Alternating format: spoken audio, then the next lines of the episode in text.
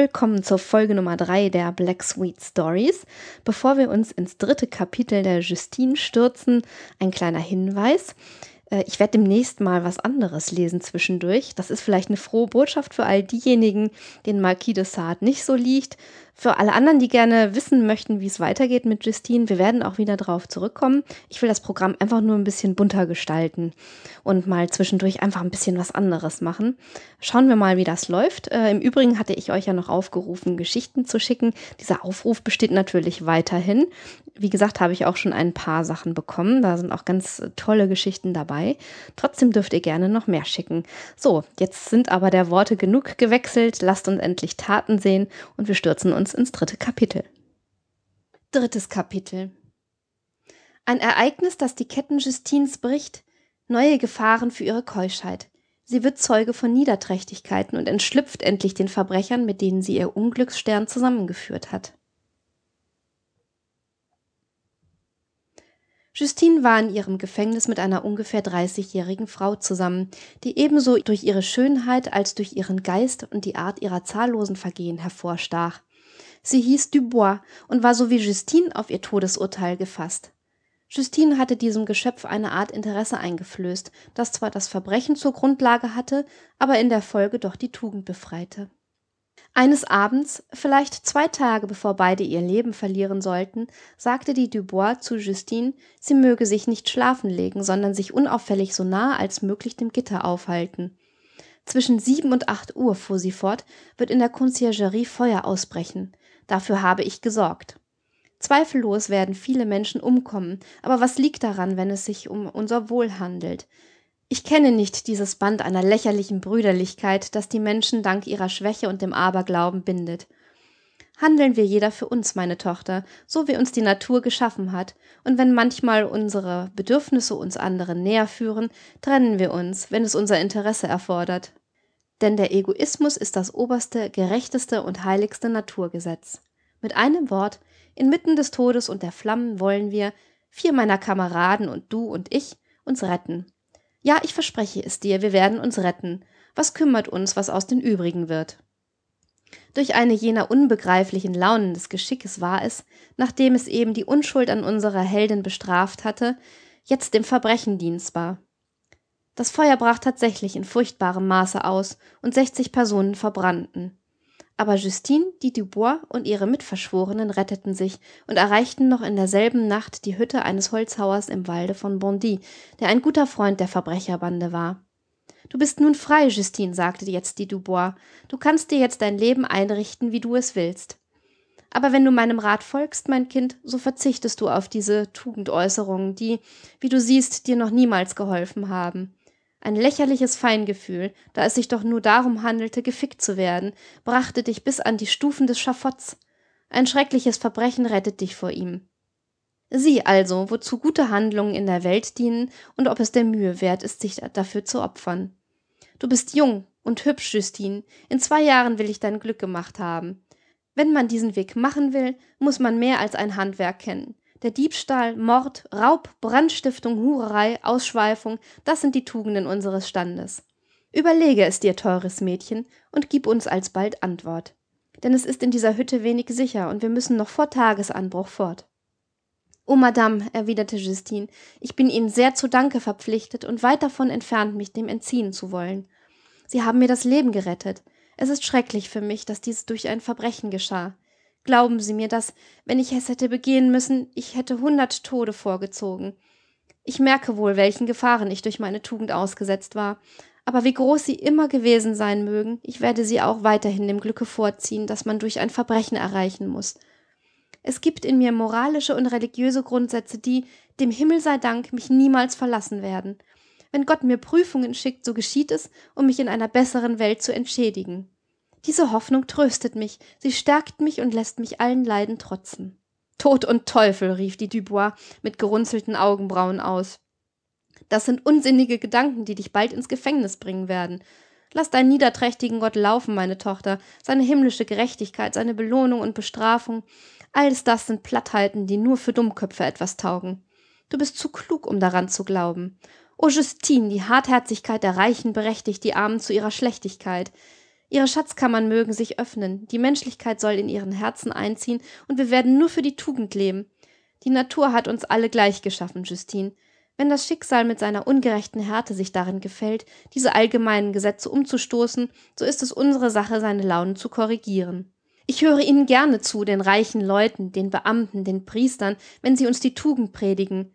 Man kann leicht keine Lust zum Diebstahl haben, wenn man dreimal so viel hat, wie man zum Leben braucht, leicht keine Lust zum Morde haben, wenn man stets von Schmeichlern umgeben ist. Glaube mir, mein Kind, wenn uns die Natur in eine Lage versetzt, in der uns die schlechte Tat zur Notwendigkeit wird und sie uns gleichzeitig die Möglichkeit gibt, schlecht zu handeln, so dient das Böse ihren Gesetzen sicher ebenso wie das Gute. Der Zustand, in dem sie uns geschaffen hat, ist der der Gleichheit. Derjenige, der diesen Zustand zerstört, ist nicht schuldiger wie der, der ihn wiederherzustellen trachtet. Beide handeln so, wie sie es müssen. Die Beredsamkeit der Dubois wirkte viel rascher wie die der Delmus. Die Sache des Verbrechens wird einem Unparteiischen gegenüber viel besser von dem verteidigt, der aus Not handelt, wie von dem, der sich ihm nur um der Wollust willen hingibt. Justine war wie betäubt und glaubte schon der Verführung dieser geschickten Frau nachgeben zu müssen aber eine stärkere Stimme in ihrem Herzen bekämpfte diese Schwäche, und sie erklärte der Verführerin, dass ihr das Verbrechen ein Greuel sei und dass sie lieber sterben wolle, als jemals eines zu begehen. Nun gut, erwiderte die Dubois, mache, was du willst, ich überlasse dich deinem schlimmen Stern. Aber wenn du wieder ergriffen werden solltest, was ja bei deinem Ungeschick nicht ausbleiben wird, sprich niemals von uns anderen. Während dieses Zwiegespräches tranken die vier Genossen der Dubois mit dem Holzhauer, und da der Wein gewöhnlich die Seele der Missetäter zu größeren Exzessen aufstachelt, beschlossen die Bösewichte, nachdem sie den Bescheid Justinens erfahren hatten, aus ihr ein Opfer zu machen. Ihre Grundsätze, ihre Beschäftigung, es waren Straßenräuber, ihre Sitten, ihr gegenwärtiger Körperzustand, man ist nach drei Monaten Gefängnis sehr geil, die Finsternis, die Sicherheit, in der sie sich befanden, ihre Trunkenheit, die Unschuld Justines, ihr Alter und ihre göttlichen Reize, alles das feuerte sie an und ermunterte sie. Sie hörten auf zu trinken und beratschlagten. Dann befahlen sie Justine, sie möge sich auf der Stelle den Wünschen eines jeden von den Vieren hingeben. Wenn sie es gutwillig geschähe, würden sie ihr jeder einen Taler geben. Sollten sie aber Gewalt gebrauchen müssen, so würde es auch so gehen. Dann aber würden sie sie nach Gebrauch erdolchen und verscharren, damit das Geheimnis gewahrt bleibe. Man kann unmöglich die Wirkung schildern, die diese neue Grausamkeit in Justine hervorrief. Sie warf sich der Dubois zu Füßen und beschwor sie noch einmal ihre Beschützerin zu sein. Aber die lachte bloß über ihre Tränen. Heiliger Himmel, sagte sie zu ihr, du bist aber sehr unglücklich zu nennen. Du schauderst darüber, dass du von diesen vier schönen jungen Männern hintereinander gefickt werden sollst? Sieh, sagte sie, indem sie ihr die vier einzeln vorführte. Sieh diesen hier. Er heißt Kettenbrecher, er ist 25 Jahre alt und hat ein Glied, das man bewundern müsste, wenn nicht das meines Bruders hier wäre. Er heißt Eisenherz und ist 30 Jahre alt. Sieh dir diesen Wuchs an und erst dieses Glied. Ich wette, dass du es mit beiden Händen nicht umfassen kannst. Dieser dritte heißt Obdachlos. Sieh diesen Schnurrbart an. Er ist 26 Jahre alt und, leise zu Justine, am Abend bevor wir eingesperrt wurden, hat er mit mir elf Nummern hintereinander gemacht. Aber bei dem vierten musst du mir zugestehen, dass er ein Engel ist. Er ist für seinen Beruf zu schön, zählt 21 Jahre und wir nennen ihn den Lebemann. Bei seinen Veranlagungen wird er es auch werden, aber sein Glied, Justine, sein Glied musst du sehen.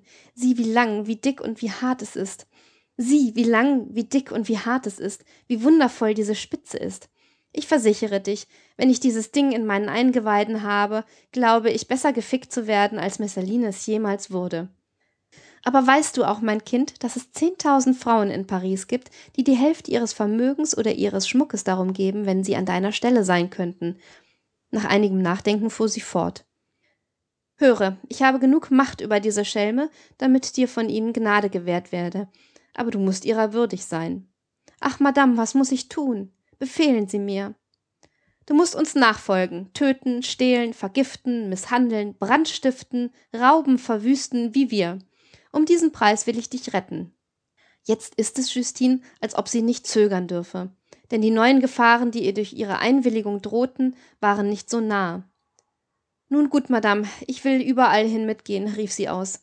Retten Sie mich vor der Wut dieser Männer, und ich will sie in ihrem Leben nicht wieder verlassen. Kinder, sagte die Dubois, dieses Mädchen gehört jetzt zu unserer Truppe. Ich nehme sie auf. Ich bitte, ihr keine Gewalt anzutun. Durch ihre Jugend und ihre Gestalt kann sie uns nützlich sein, also verleiden wir ihr nicht ihren neuen Beruf. Aber es gibt Grade der Leidenschaft, bei denen nichts mehr verfängt, und je mehr man dann versucht, die Stimme der Vernunft zu Gehör zu bringen, desto weniger wird sie gehört. Die Kameraden der Dubois befanden sich in diesem unglückseligen Zustand, und alle vier warteten mit dem Glied in der Hand auf die Entscheidung der Würfel, wer die Erstlinge erhalten sollte. Nein, sagte Kettenbrecher, die Hure muss dran glauben. Es gibt nichts, das sie retten kann. Würde man nicht sagen, dass man eine Jungfernprobe ablegen müsse, bevor man in eine Diebsgesellschaft aufgenommen wird? Teufel noch einmal. Ich will ficken, rief Obdachlos aus, indem er sich Justine mit dem Glied in der Hand näherte. Ja, bei Gott, der mich im Arsche lecken kann. Ich will ficken oder sie erwürgen, sie möge wählen. Unser unglückliches Kind schauderte. Kaum konnte sie atmen. Sie warf sich vor den vier Banditen nieder, und ihre schwachen Arme streckten sich flehend aus. Einen Augenblick, sagte jetzt Eisenherz, der in seiner Eigenschaft als Bruder der Dubois die Ehre hatte, der Truppe zu kommandieren. Einen Augenblick, meine Freunde. Mir steht er so wie euch, fuhr er fort, indem er mit seinem Glied auf den Tisch klopfte und damit eine Nuss entzwei schlug. Wie ihr will ich entladen, aber ich glaube, dass es trotzdem möglich ist, dass jedermann zufriedengestellt wird. Da diese kleine Hure so viel auf ihre Tugend hält und uns diese Eigenschaft an ihr nützlich werden kann, wie meine Schwester sehr richtig bemerkte, so wollen wir ihr ihre Jungfernschaft lassen. Aber wir müssen befriedigt werden, und in dem Zustand, in dem wir uns befinden, würden wir, wie du bemerken kannst, meine liebe Schwester, vielleicht euch beide erwürgen, wenn ihr euch unseren Wünschen widersetztet. Die entfesselten Leidenschaften eines Mannes sind fürchterlich, und du wirst dich erinnern, schon oft unseren Samen in Blut hineinrinnen gesehen zu haben. Also füge dich, ich rate es dir. Folgendes ist mein Vorschlag. Justine muss sich völlig nackt ausziehen und dann der Reihe nach sich den wollüstigen Launen eines jeden hingeben, während die Dubois das Opfer empfangen wird, dem diese Närrin den Eingang verweigert. Nackt ausziehen? rief Justine. Ich soll mich vor Männern entkleiden? O gerechter Gott, was verlangen Sie von mir? Und wer beschützt mich dann vor Ihren Angriffen, wenn ich mich Ihren Blicken ausgeliefert haben werde? Wer schützt dich denn jetzt, Hure? sagte der Lebemann, indem er eine Hand unter Justines Röcke steckte und seine Lippen auf ihren Mund presste. Ja, wer Teufel, schützt dich, sagte Obdachlos, indem er die Kehrseite bearbeitete. Du siehst wohl, dass du uns ausgeliefert bist. Du siehst wohl, dass dir nichts anderes übrig bleibt, als dich zu unterwerfen. Vorwärts, lasst sie los, sagte Eisenherz, indem er Justine seinen Kameraden entriss. Lass sie ruhig unseren Anordnungen nachgehen. Nein, sagte Justine, sobald sie sich frei sah. Nein, Sie können mit mir machen, was Sie wollen. Sie sind die Stärkeren, aber Sie werden nichts gutwillig von mir erreichen. Nun denn, Hure, sagte Eisenherz, indem er ihr eine Ohrfeige versetzte, die sie aufs Bett warf. So werden wir dich entkleiden. Damit zog er ihr die Röcke über den Kopf und löste sie mit einem Messer auf so schreckliche Art los, dass man einen Augenblick glaubte, dass der Schuft den Bauch der Unglücklichen entzwei geschnitten habe. Sofort war der schönste Körper der Welt den Blicken der Wollust preisgegeben. Verteilen wir uns, sagte Eisenherz. Du, Schwester, lege dich auf dieses Bett, und Kettenbrecher soll ihn dir hineinstecken. Justine soll mit gespreizten Beinen über der Dubois hockend ihre Scheide Kettenbrecher nähern und ihm in den Mund pissen. Ich kenne ja seine Wünsche. Teufel ja, sagte der geile Bock, indem er sich rasch an das Loch der Dubois heranmachte. Es gibt für mich keinen größeren Genuss, und ich danke dir, dass du daran gedacht hast. Er steckte sein Glied hinein, es wurde gepisst, er entlud und obdachlos ging an die Arbeit. Während ich deine Schwester ficke, sagte er zum Befehlshaber, halte mir dieses Lumpenweib vor Augen. Man tat es, und er schlug mit der flachen Hand bald auf die Wangen, bald auf die Brust Justins. Manchmal küsste er sie auf den Mund und biss ihr in die Zungenspitze, dann wieder rieb er ihr die Brustrosen, derart, dass sie fast ohnmächtig wurde. Sie litt furchtbar und bat um Gnade. Tränen rannen ihr aus den Augen, aber das entflammte den Verbrecher umso mehr. Als er es kommen fühlte, nahm er während des Fickens Justine und schleuderte sie zehn Schritte weit von sich weg. Nun kam die Reihe an den Lebemann. Er steckte ihn der Dubois hinein, aber Eisenherz sagte, Warte, mein Sohn, ich will dich von hinten bearbeiten und dieses Lumpenweib wollen wir zwischen uns nehmen. Du wirst dich mit ihrem vorderen Loch und ich mit ihrem hinteren befassen. Und die unglückliche Justine wurde hin und her gestoßen, bis die beiden fickenden Stellung wechselten und so der eine der Gatte seiner Schwester und der andere der Liebhaber seines Schwagers wurde. Aber Justine gewann dabei nichts, denn Eisenherz, den die Sache aufregte, wurde nur umso grausamer. Wir wollen sehen, wer stärker schlagen kann, sagte er, indem er ihr auf die Wangen schlug. Du, Bruder, schlage sie auf den Popo. So schlugen sie, bis Justine Blut aus der Nase kam. Ah, das wollte ich, sagte Eisenherz, indem er seinen Mund darunter hielt. Kettenbrecher, du willst Pisse, ich will Blut haben. Endlich entlud er und rasch nach ihm sein Reiter. So herrschte wieder Ruhe in der Truppe. Es scheint mir, sagte die Dubois, indem sie sich erhob, als ob ich bei der ganzen Sache am meisten gewonnen hätte. Das weißt du immer so einzurichten, entgegnete ihr Bruder. Damit du selbst gefickt wirst, hast du nicht wollen, dass wir dieses kleine Mädchen entjungfern. Aber Geduld, sie wird nichts verlieren. Man sprach jetzt von Aufbruch, und noch in derselben Nacht erreichte die Truppe Les Tremblay mit der Absicht, bis in die Wälder von Chantilly vorzudringen. Nichts glich der Verzweiflung Justins. Wir glauben, dass unsere Leser sie jetzt genügend kennen, um gewiss zu sein, dass sie nur mit dem allergrößten Widerwillen diesen Leuten folgte und dass, wenn sie es tat, es nur mit dem festen Entschluss geschah, so bald als möglich aus ihrer Nähe zu flüchten. Unsere Verbrecherbande übernachtete in der Umgebung von Louvre auf Strohbündeln. Unsere keusche Weise hatte die Absicht, die Nacht an der Seite der Dubois zu verbringen. Aber die Hure hatte anderes zu tun, als die Tugend anderer zu schützen. Drei Banditen waren mit ihr beschäftigt und allen dreien gab sie sich zu gleicher Zeit hin. Der vierte, Eisenherz, näherte sich. Schönes Kind, sagte er zu ihr, ich hoffe, dass Sie mir wenigstens gestatten, die Nacht in Ihrer Nähe zu verbringen. Fürchten Sie nichts, fuhr er fort, als er ihren Widerwillen bemerkte. Wir werden plaudern und nichts soll ohne Ihren Willen geschehen. O Justine, fuhr er fort, indem er sie in seine Arme presste, ist es nicht eine Narrheit von Ihnen, dass Sie sich bei uns keusch erhalten wollen? Ja, wird das überhaupt mit dem Interesse der Bande vereinbar sein? Es wäre unnütz vor Ihnen ein Geheimnis daraus zu machen, dass, wenn wir nach den Städten kommen werden, wir mit Hilfe Ihrer Reize Fallen stellen wollen. Nun, mein Herr, erwiderte Justine, da ich eher den Tod vorziehen würde, als dazu behilflich sein, warum widersetzen Sie sich meiner Flucht? Sicherlich widersetzen wir uns, mein Engel, erwiderte Eisenherz. Sie müssen entweder unserer Lust oder unserem Interesse dienen. Ihr Unglück legte Ihnen dieses Joch auf. Aber, Justine, alles in dieser Welt lässt sich ins richtige Gleise bringen. Hören Sie mir also zu. Wenn Sie einwilligen, mit mir zu leben, mir allein anzugehören, so erspare ich Ihnen die traurige Rolle, die Sie erwartet. Ich soll die Geliebte eines, sprechen Sie es nur aus, eines Gauners werden, nicht wahr? Sicherlich kann ich Ihnen keinen anderen Titel bieten, aber überlegen Sie es sich ein wenig. Da Sie doch unbedingt das verlieren müssen, was Ihnen so kostbar ist, ist es nicht besser, es einem einzelnen Mann zu opfern, der dann Ihre Stütze und Ihr Beschützer wird, als allen? Warum aber soll mir ein anderer Weg nicht möglich sein? Weil wir Sie festhalten, mein Kind, und der Stärkere immer im Recht ist. In Wahrheit, fuhr Eisenherz rasch fort, wie kann ein Mädchen so einfältig sein und glauben, dass ihre Tugend von der mehr oder minder großen Weite eines ihrer Körperteile abhängt? Diese Keuschheit, die man sie von Kindheit an als Tugend betrachten lehrte, beleidigt sichtbarlich sowohl die Natur wie die menschliche Gesellschaft. Aber schön, ich will Ihnen beweisen, dass ich Ihnen gerne gefallen möchte und Ihre Schwäche achten will. Ich werde dieses Phantom, dessen Besitz Sie so erfreut, nicht berühren. Ein so hübsches Mädchen hat mehr als eine Gunst zu vergeben, und Venus wird bei ihr in mehr als einem Tempel verehrt. Ich will mich mit dem Schmalsten begnügen. Sie wissen, meine Teure, in der Nähe des Labyrinths von Zypris gibt es einen dunklen Gang, in dem sich die Liebesgötter verstecken, um uns mit noch mehr Kraft zu locken. Dort ist der Altar, auf dem ich opfern will, daran ist nicht das Mindeste auszusetzen. Wenn Sie eine Schwangerschaft befürchten, so ist Ihre Furcht in diesem Fall unbegründet. Ihre schöne Gestalt wird nicht verloren gehen. Ihre Erstlinge bleiben Ihnen bewahrt und Sie werden sie einst keusch darbieten können. Nichts verrät ein Mädchen, das auf dieser Seite liebt. Wie heftig die Angriffe sein mögen, sobald die Biene den Honig aufgesaugt hat, schließt sich der Kelch der Rose derart fest, dass man glaubt, er könne sich nicht wieder öffnen. Wie viele Mädchen gibt es nicht, die zehn Jahre auf diese Art Lust genossen haben und sich später als Jungfrauen verheiratet haben? Wie viele Väter, wie viele Brüder gibt es nicht, die ihre Töchter, ihre Schwestern so gebraucht haben, ohne dass sie deshalb weniger würdig geworden seien, den Ehebund zu schließen? Mit einem Wort, dieser Gang ist das Obdach des Geheimnisses. Dort verbindet sich die Liebe mit der Keuschheit. Soll ich Ihnen noch mehr sagen, Justine? Wenn dieser Tempel der geheimnisvollste ist, so ist er auch gleichzeitig der wonnevollste. Die weite Annehmlichkeit des Nachbars taugt lange nicht so viel wie der aufregende Zauber eines Lokals, in das man nur mit Anstrengung eindringt und in dem man nur mit Mühen wohnt.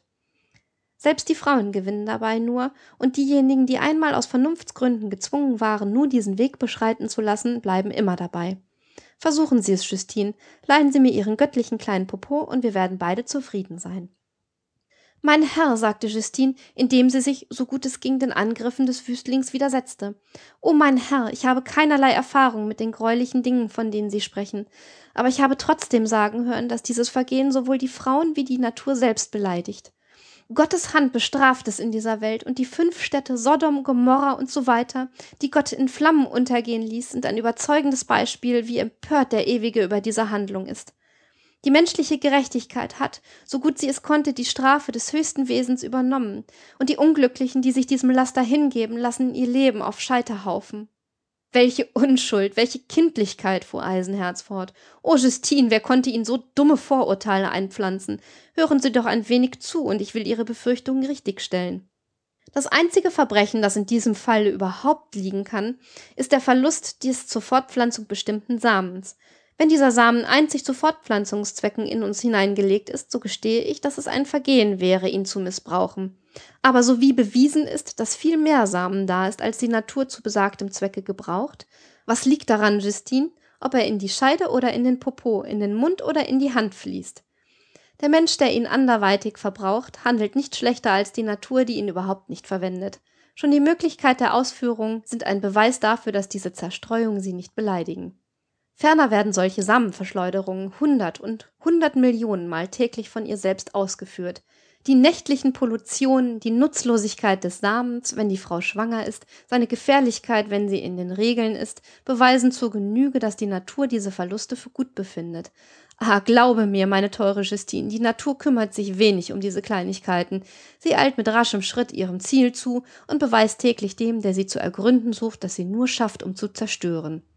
Die Zerstörung, das oberste aller Gesetze, weil nichts ohne Zerstörung geschaffen werden kann, gefällt ihr weit mehr als die Fortpflanzung, die von einer griechischen Philosophenschule mit Recht das Ergebnis von Morden genannt wird.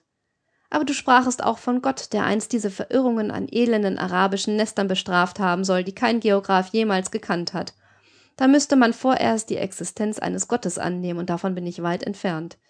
Da müsste man sich vorstellen, dass dieser Herr und Schöpfer des Weltalls sich erniedrigt hat, nachzusehen, ob die Menschen ihr Glied in eine Scheide oder in einen Popo einführen. Welche Kleinlichkeit, welcher Unsinn. Nein, Justine, es gibt keinen Gott. Nur in der Werkstatt des Schreckens und des Kummers schuf der unglückliche Mensch das Phantom, das er Gott nannte. Und wozu benötigen wir diesen Weltbeweger, wenn ein vernünftiges Naturstudium uns zeigt, dass die ständige Bewegung das oberste Gesetz ist?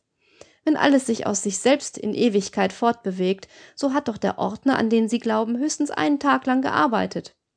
Nun, wie können Sie einen Gott verehren, der sich heutzutage als unnütz erweist? Aber kehren wir wieder zurück, Justine. Glauben Sie nicht länger, dass die Hand dieses unnützen Phantoms die arabischen Dörfer vernichtet hat, von denen wir sprachen. Da sie auf einem Vulkan aufgebaut waren, wurden sie, wie später die Städte in der Nähe des Vesuvs und des Ätna, durch ein Naturphänomen eingeäschert, das rein physikalischen Ursachen entspringt und nichts mit den Sitten der Stadtbewohner zu tun hat. Sie sagten, die menschliche Gerechtigkeit habe die Gottes nachahmen wollen, aber ich beweise Ihnen eben, dass es nicht die Gerechtigkeit Gottes, sondern ein Naturphänomen war, was diese Städte zerstörte. Und jetzt, nachdem ich Philosoph war, will ich Ihnen als Rechtsgelehrter sagen, Justine, dass dieses Gesetz eine alte Verordnung des heiligen Ludwig ist. Heutzutage begnügt man sich aber mit einer vorübergehenden Bestrafung. Und sobald der Mensch einmal auf einer höheren philosophischen Stufe stehen wird, wird er selbst diese unnütze Einschränkung fallen lassen, und man wird erkennen, dass, da wir nicht Herr unserer Neigungen sind, wir für sie ebenso wenig zu büßen haben, als dafür, dass wir krumm oder schief gewachsen sind. Eisenherz geriet in Flammen, während er diese klugen Gedanken entwickelte. Er lag ausgestreckt neben Justine, gerade in der Stellung, in der er sich an ihr zu befriedigen wünschte. Unbemerkbar hob er die Röcke unserer Heldin auf, die halb aus Furcht, halb weil sie den Verlockungen nachgab, nicht sich zu widersetzen wagte. Kaum sah sich der Schuft als Herr der Situation, als er sofort das erhitzte Glied befreite, das bloß auf die Bresche wartete, um sich hineinzustürzen.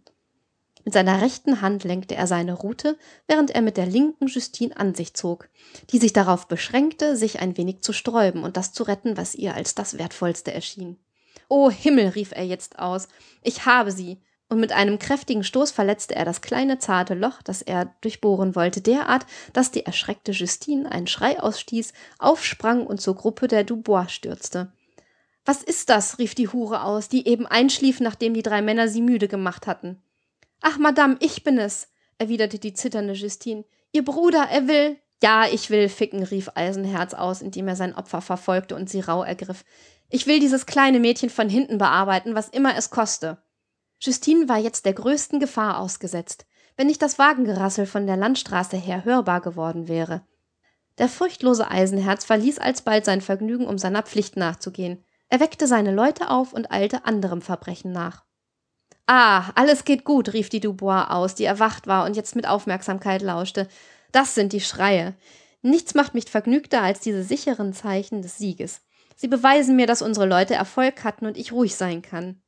Aber die armen Opfer, Madame, sagte unsere schöne Abenteurerin. Was liegt an ihnen? Es muss immer welche auf Erden geben. Und die, die im Heere sterben? Ah, dafür gibt es Gründe. Unendlich weniger wichtige wie hierfür. Nicht um leben zu können, geben die Tyrannen ihren Heerführern Befehl, ganze Nationen zu erdrücken. Aus Stolz geschieht das. Wir wollen bloß leben können, und das rechtfertigt unsere Handlungen. Aber Madame, man arbeitet, man hat einen Beruf. Ach was, mein Kind, dies hier ist der unsere. Ihn üben wir seit unserer Kindheit aus, in ihm sind wir erzogen worden. Und dieser Beruf war ein ursprünglicher bei allen Völkern der Erde. In ganz Griechenland war der Diebstahl geachtet und noch heute belohnen ihn viele Völker, weil er gleichzeitig von Mut und Geschicklichkeit Zeugnis ablegt. Und die Dubois hätte zweifellos eine größere Rede über diesen Gegenstand gehalten, wäre nicht die Truppe mit einem Gefangenen in der Mitte zurückgekehrt. Der wird mich für die Härte Justins entschädigen, sagte Eisenherz, der ihn führte, und man erkannte jetzt im Mondenschein einen wunderschönen fünfzehnjährigen Knaben.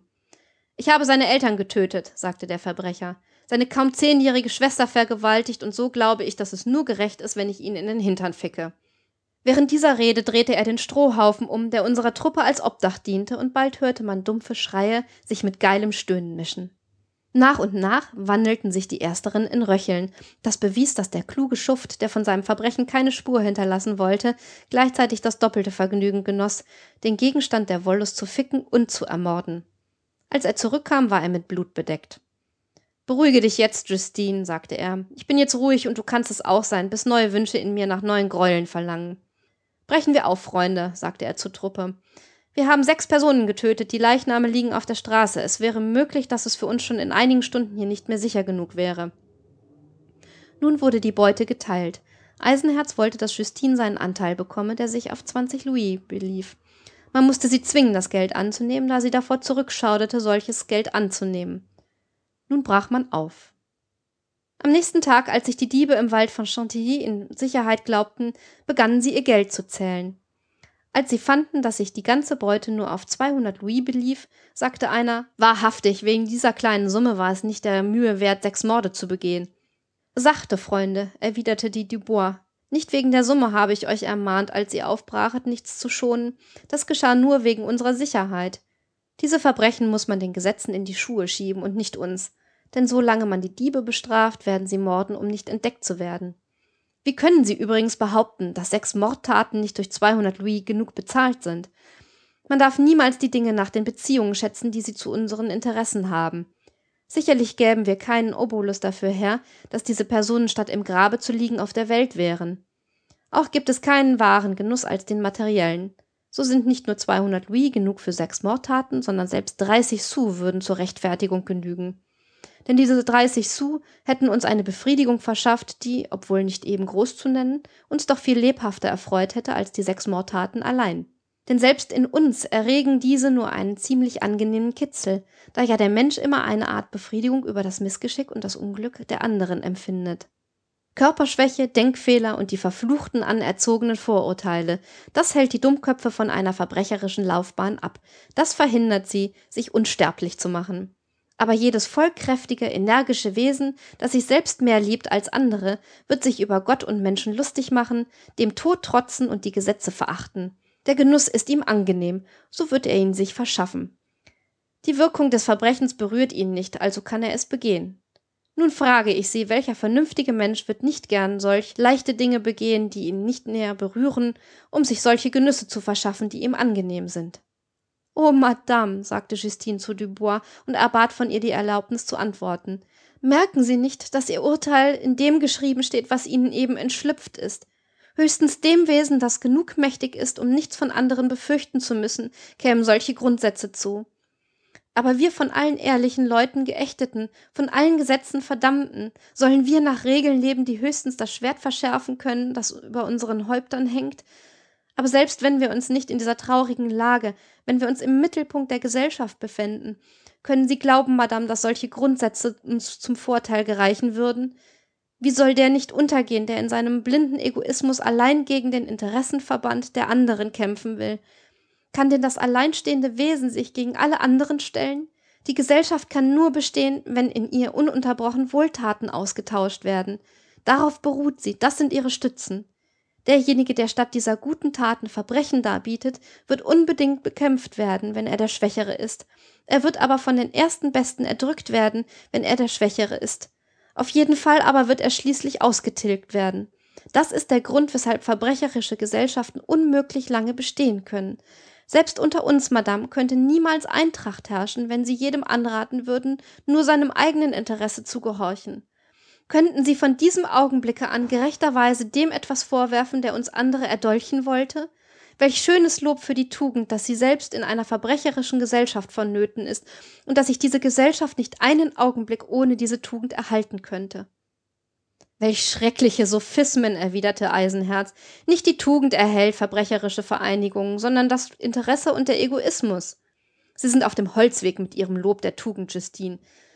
Nicht weil ich tugendhaft bin, erdolche ich nicht meine Kameraden, sondern weil ich dann als Einzelner der Mittel beraubt wäre, mir die Vorteile zu verschaffen, die mir durch ihre Hilfe möglich sind. Nur dieser Grund hält uns zurück, und dieser Grund, Justine, ist ein rein egoistischer. Er hat mit der Tugend nichts zu tun. Sie sagen, dass derjenige, der alleine gegen die Gesellschaft ankämpfen will, sich gefasst machen muss, erdrückt zu werden. Wird er es nicht eher werden, wenn er sich seinem Elend und der Vernachlässigung der Menschen überlässt? Aber werden Sie sagen, daraus würde ein ständiger Kriegszustand entstehen? Nun denn, gut. Ist dies nicht der einzig wahre? Hat uns nicht die Natur bloß dazu geschaffen? Die Menschen waren ursprünglich neidisch, grausam und despotisch.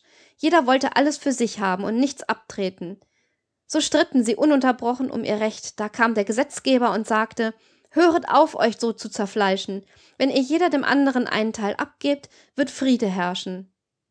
Ich will nichts gegen den Vorschlag an und für sich sagen, aber es gibt zweierlei Arten von Menschen, die immer gegen seine Ausführungen sein werden. Das sind die Stärkeren, die es nicht nötig hatten, etwas abzugeben, um glücklich zu sein, und die Schwächeren, die viel mehr abtreten mussten, als sie wiedererhielten. Jedoch die Gesellschaft besteht nur aus stärkeren und schwächeren Wesen, und der Kriegszustand, der vorher herrschte, musste sich als viel vorteilhafter erweisen, da er jedem freie Ausübung seiner Kräfte und seiner Tätigkeit ließ. Das wahrhaft gute Wesen lehnt sich gegen den Vertrag auf und verletzt ihn so oft es kann, da es gewiss ist, dass es dadurch mehr Vorteile erhält, als es das Schwächere verlieren könnte. Denn so wie ein Mensch den Vertrag einhält, ist er der Schwächere, so wie er ihn bricht, der Stärkere. Und wenn die Gesetze ihn wieder in die schwächere Klasse zurückführen wollen, so ist das Schlimmste, was ihm zustoßen kann, der Tod, und der ist unendlich weniger zu beklagen als ein Dasein in Elend und Unglück. Es gibt also für uns zwei Chancen. Das Verbrechen, das beglückt, oder das Schafott, das uns hindert, unglücklich zu sein. Kann man da noch schwanken? Und kannst du, Justine, mir etwas Wirksameres darauf entgegnen? Tausenderlei, mein Herr, tausenderlei, erwiderte lebhaft Justine. Darf denn der Mensch nur auf dieses Leben sein Augenmerk richten? Ist es denn etwas anderes als ein Übergang, der, wenn der Mensch vernünftig ist, ihn zu jener ewigen Glückseligkeit führt, die der Lohn der Tugend ist? Ich will einen Augenblick mit Ihnen annehmen, dass das Verbrechen den Verbrecher hier auf Erden glücklich machen kann. Glauben Sie denn, dass die Gerechtigkeit Gottes, die trotz ihrer Verleugnung existiert, dass diese ewige Gerechtigkeit nicht in der anderen Welt Rache ausübt an dem Bösewicht? Aber behaupten Sie nicht das Gegenteil, mein Herr, ich beschwöre Sie. Der einzige Trost im Unglück ist der Gedanke, dass das, was die Menschen an uns sündigen, von Gott vergolten werden wird. Denn wer sollte uns sonst rächen? Wer? Niemand, Justine, durchaus niemand. Es ist durchaus nicht notwendig, dass der Unglückliche gerecht werde. Er hofft es, weil er es wünscht. Dieser Gedanke ist für ihn ein Trost. Aber er ist deshalb nicht weniger falsch. Ja, mehr noch, der Unglückliche muss leiden. Seine Demütigung, seine Schmerzen werden von Naturgesetzen bestimmt und sind in dem Getriebe der Welt ebenso nötig wie der Bevorzugte, der ihn erdrückt. Diese Wahrheit ist es, die die Gewissensbisse in der Verbrecherseele ertöten muss. Wenn die Natur uns Neigungen zum Bösen eingeflößt hat, gehorchen wir, denn das Böse ist ihr notwendig. Begehen wir es ohne Furcht, denn nur wenn wir uns widersetzen würden, würden wir die Natur beleidigen.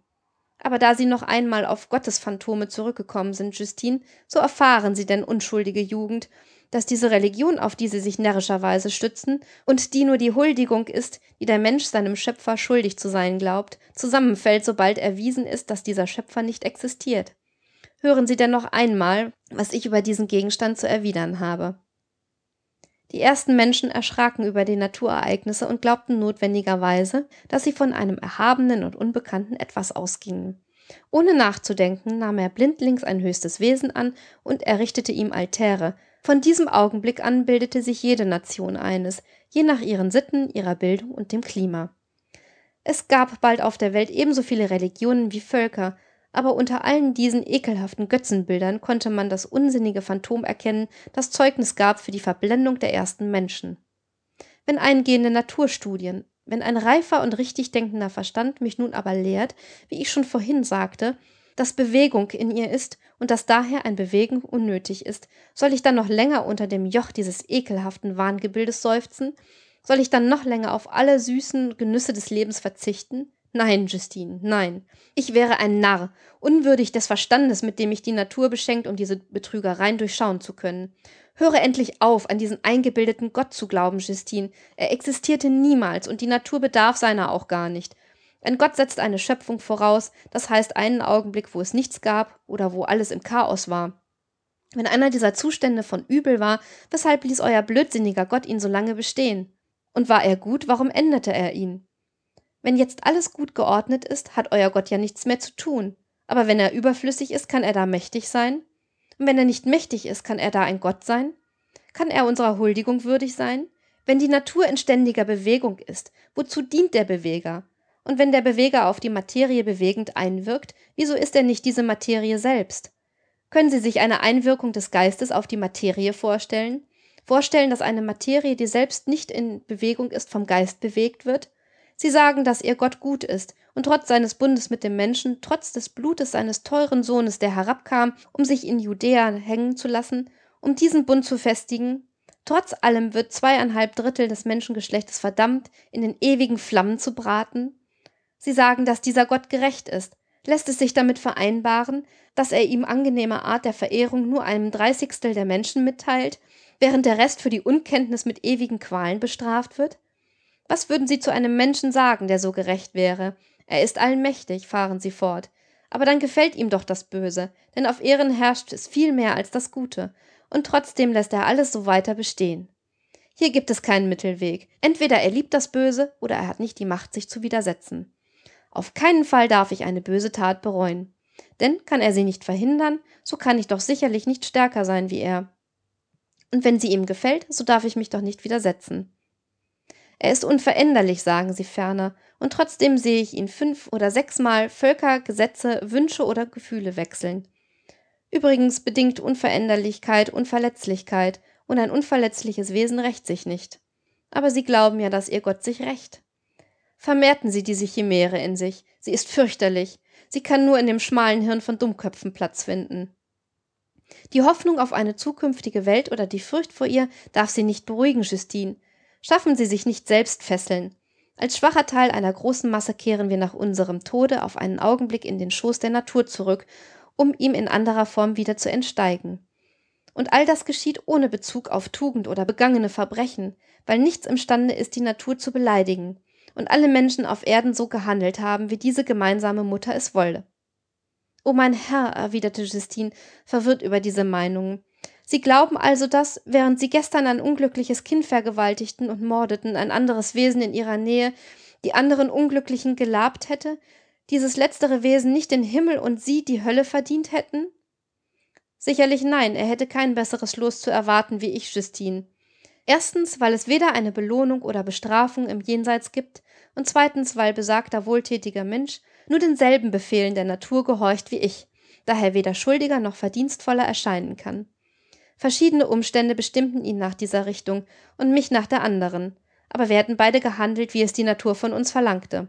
Er, indem er ein gutes Werk tat, und ich, indem ich ein Verbrechen beging. Oh mein Herr, sagte Justine, diese Gedankengänge sind fürchterlich. Ja, für Sie, weil Sie fürchten, Ihr Opfer zu werden, aber nicht für mich, der der Opfernde ist. Aber wenn das Glück sich wendet, dann werde ich mich unterwerfen, ohne meine Meinung zu ändern. Und die Philosophie wird mich trösten, weil sie nur ein ewiges Nichts verspricht, was mir lieber ist als die Ungewissheit von Qualen oder Belohnungen, die ihre Religion verspricht. Es ist außerdem gar kein klares Verhältnis zwischen dem Lohn und der Strafe, daher sind beide lächerlich, und wenn sie das sind, können sie nicht das Werk eines Gottes sein. Oder wollen Sie mir vielleicht nach dem Beispiel einiger Gelehrter, die die Folterqualen der Hölle nicht mit der Güte Gottes vereinbaren konnten, sagen, dass meine Qual darin bestehen wird, seines Anblickes beraubt zu sein? Was liegt mir daran?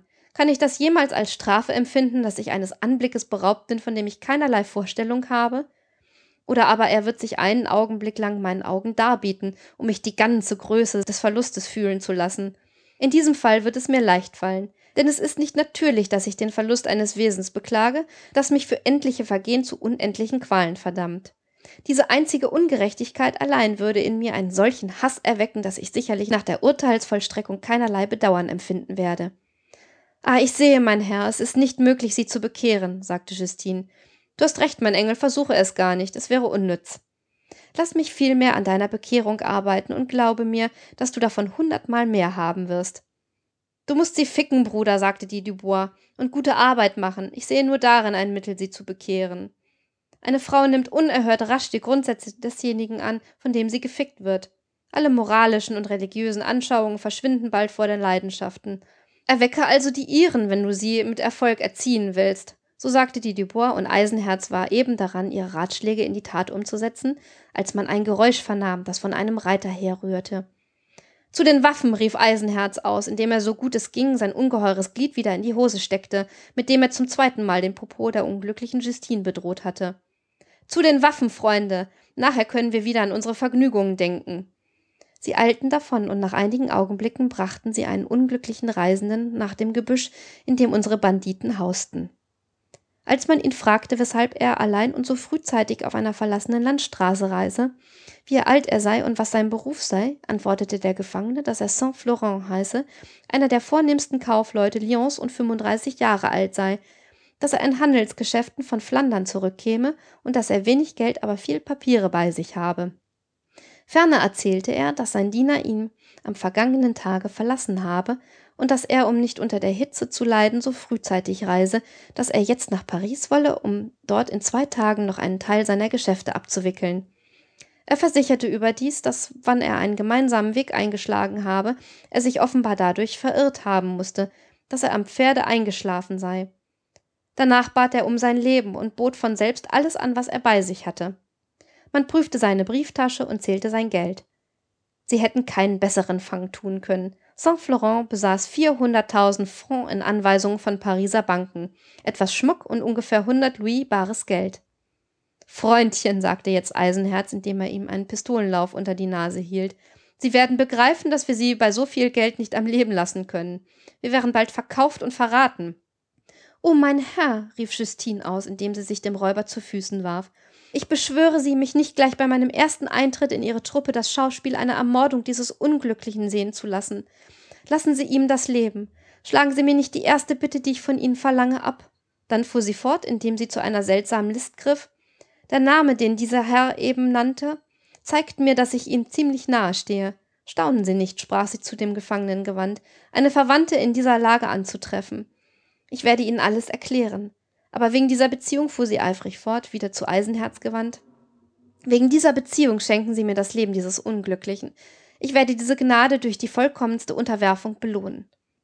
Sie wissen, Justine, unter welcher Bedingung ich Ihnen die Gnade gewähren kann, die Sie von mir verlangen, erwiderte Eisenherz. Sie wissen doch, was ich von Ihnen will. Gut, mein Herr, ich, ich werde alles tun, rief sie, indem sie sich zwischen den Unglücklichen und den mordbereiten Dieb stürzte. Ja, ja, ich willige in alles ein. Lassen Sie ihn leben, ich flehe Sie an. Dann kommen Sie also, sagte Eisenherz zu Justine. Ich will, dass du dein Wort auf der Stelle hältst. Bei diesen Worten zog er den Gefangenen in benachbartes Gesträuch. Dort band er ihn an einen Baum. Justine musste sich auf alle Viere daneben legen, und nun schürzte er ihre Röcke auf, während er den Pistolenlauf noch immer nach der Gurgel des armen Reisenden gerichtet blieb, dessen Leben von der Unterwürfigkeit Justins abhing. Aber noch einmal sollte Justine vor dem ihr drohenden Unglück gerettet werden. Die Natur hinterging unseren Räuber grausam, und sein Glied wurde schon in dem Peristyl des Tempels schlapp, trotz aller Versuche, ihm den nötigen Grad von Straffheit zu geben, die zu dem geplanten Verbrechen nötig war.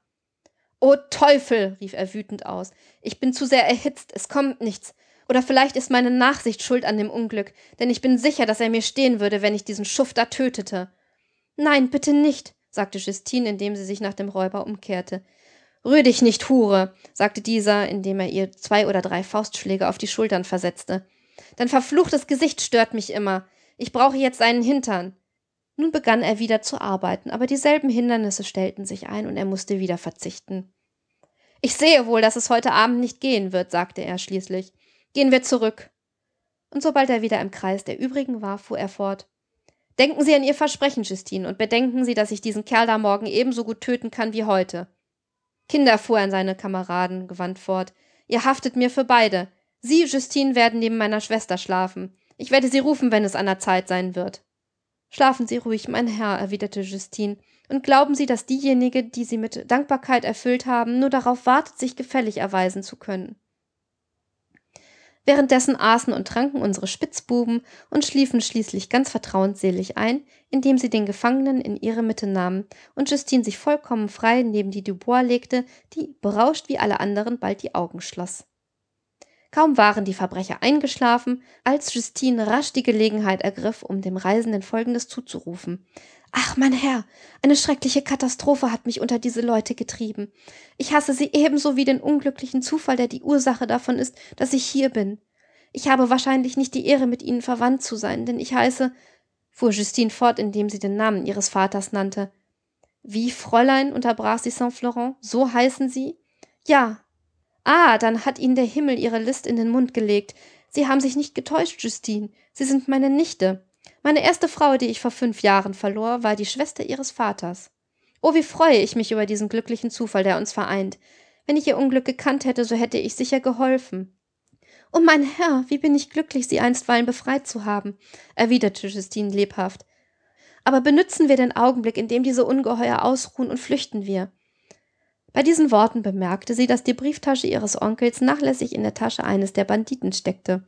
Sie schlich hin, zog sie heraus und sagte dann leise zu Saint Florent Eilen wir jetzt, mein Herr, verzichten wir auf das Übrige. Wir würden es nicht ohne Gefahr erhalten können. Oh, teurer Onkel, ich begebe mich jetzt in Ihren Schutz. Haben Sie Mitleid mit meinem Schicksal. Werden Sie der Beschützer meiner Unschuld. Flüchten wir. Man kann den Zustand schwer schildern, in dem sich Saint Florent befand, die verschiedenen Gemütsbewegungen, die auf ihn eingewirkt hatten, die Dankbarkeit, die er mindestens zeigen musste, selbst wenn er sie nicht empfand. Alles das nahm sein Kopf so ein, dass er kein Wort hervorbringen konnte. Wie, werden einige Leser fragen, dieser Mann konnte an etwas anderes denken, als daran, sich vor seiner Wohltäterin niederzuknien?